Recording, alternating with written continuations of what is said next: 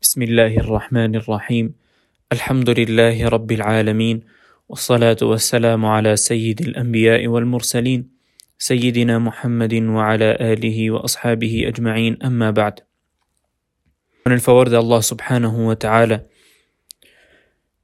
Estamos prontos ya a culminar con uno de lo que es los pilares del Islam que es el ayuno del mes de Ramadán.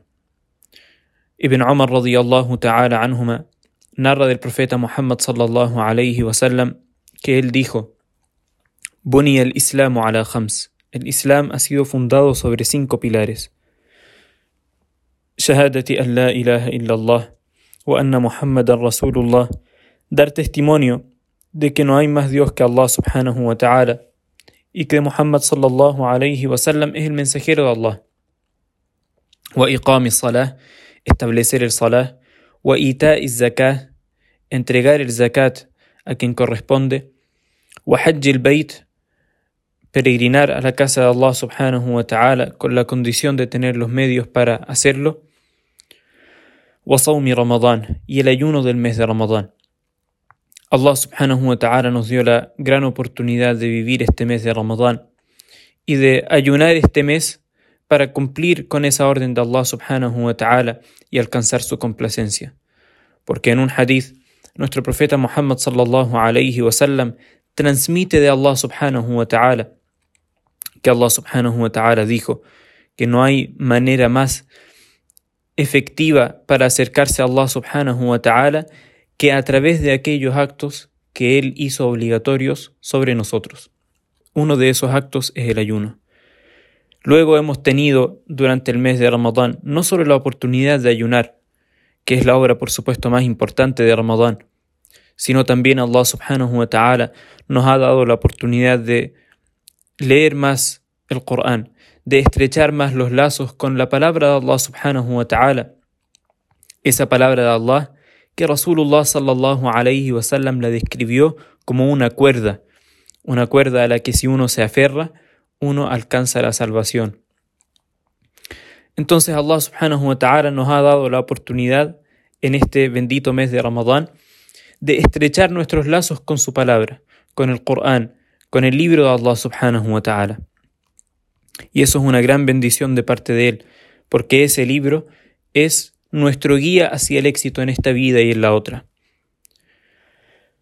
Hemos estrechado nuestros lazos con el Corán a través de nuestra lectura personal, que tiene cada uno de nosotros, a través también de escuchar su recitación en Salatut Tarawih, en las oraciones que se hacen durante la noche en el mes de Ramadán.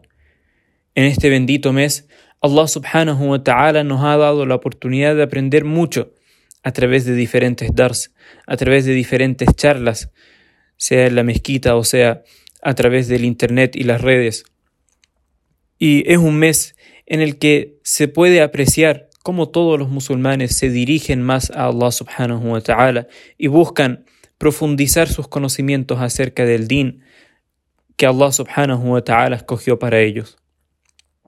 Es un mes de muchísimas bendiciones, un mes que nos ha permitido juntarnos en el masjid con más frecuencia, un mes que nos reúne y no nos reúne para cualquier efecto, sino que nos reúne para hacer aquellas obras que nos llevan más cerca de Allah subhanahu wa ta'ala. En este mes hemos intentado revivir las sunnas de nuestro profeta Muhammad sallallahu alayhi wa sallam para traerlas a nuestra vida.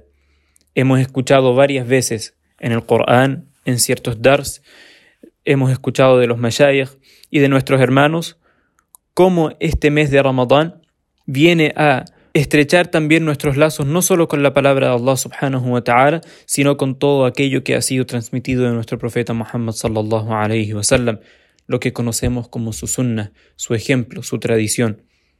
Porque el profeta Muhammad sallallahu alayhi wa sallam fue enviado por Allah subhanahu wa ta'ala para que fuera un ejemplo para cada uno de nosotros.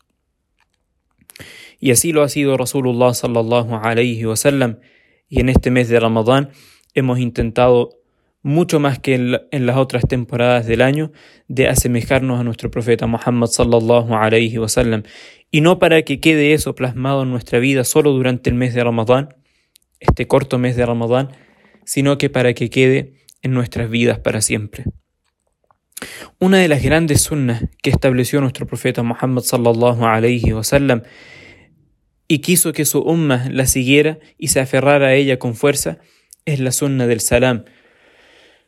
El salam no es un simple saludo, no es como decir hola o el equivalente en cualquier otro idioma. El salam es el saludo del Islam, es el saludo de Adam alayhi salam que Allah subhanahu wa ta'ala le enseñó a través de los ángeles.